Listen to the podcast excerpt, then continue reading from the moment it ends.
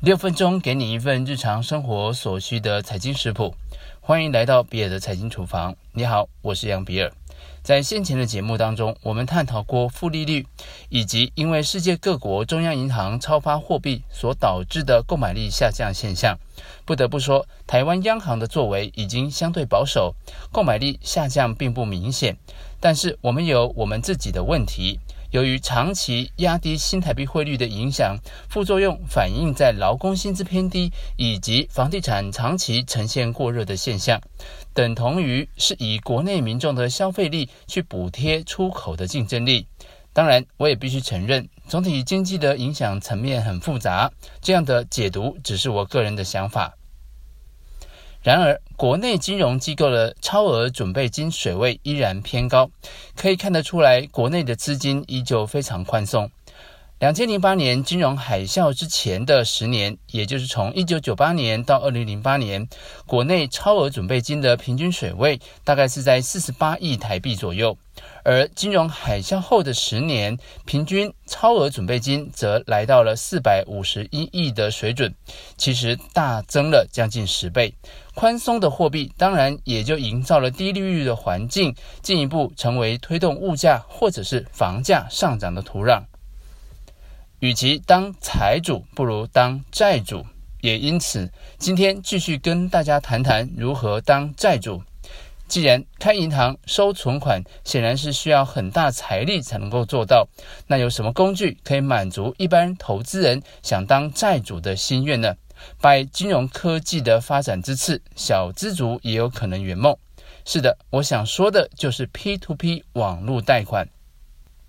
P2P 就是一个网络平台。当现在有个需要资金的借款人提出借贷申请后，平台没和投资人来进行配对撮合。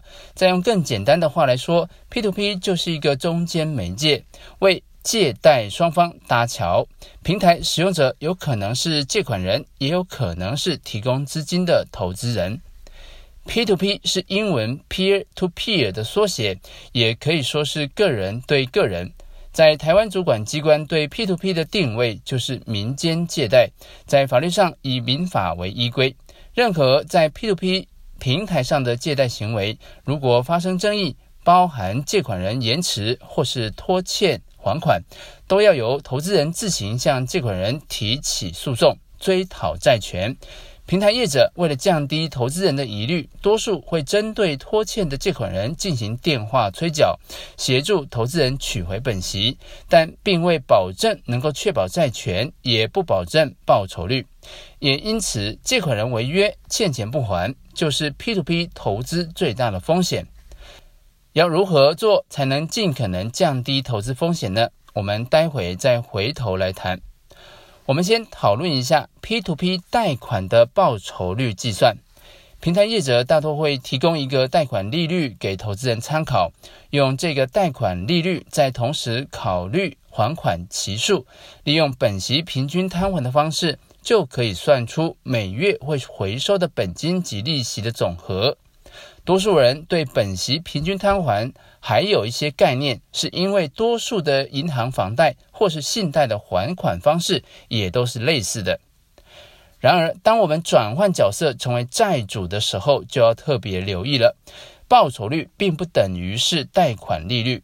怎么说呢？假设一个 P2P 的借款案件，贷款利率是十趴，分三十六期，每月本息摊还。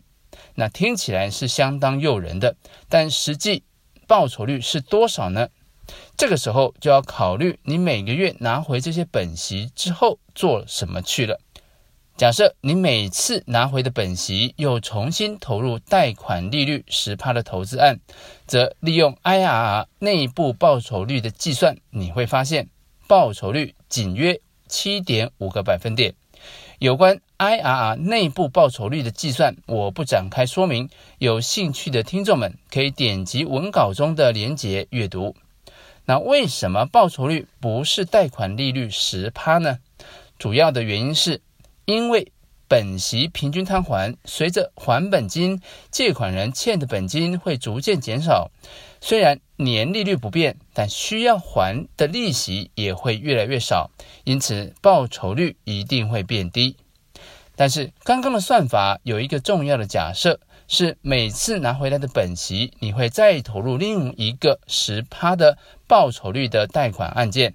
这个是 IRR 内部报酬率的基本假设。但事实上，有更多的投资人其实每月拿回本息之后就放着不动了，不做其他的投资。那这个时候 IRR 的报酬率就不对了，应该要使用的是。MIRR 修正内部报酬率，也就是需要重新确认你的再投资报酬率。假设再投资报酬率为零，那新的 MIRR 报酬率是多少呢？扣除平台的费用，实际数可能不到四个百分点。听完之后，你是不是满腔热血瞬间被浇熄了？既要承担违约风险，扣除费用后报酬又低，那 P2P 是不是没戏唱了呢？欢迎把你的想法写在留言区，与其他听众交流讨论。以上就是比尔财经厨房想要提供给你的，让我们一起轻松活好每一天。我们下次见。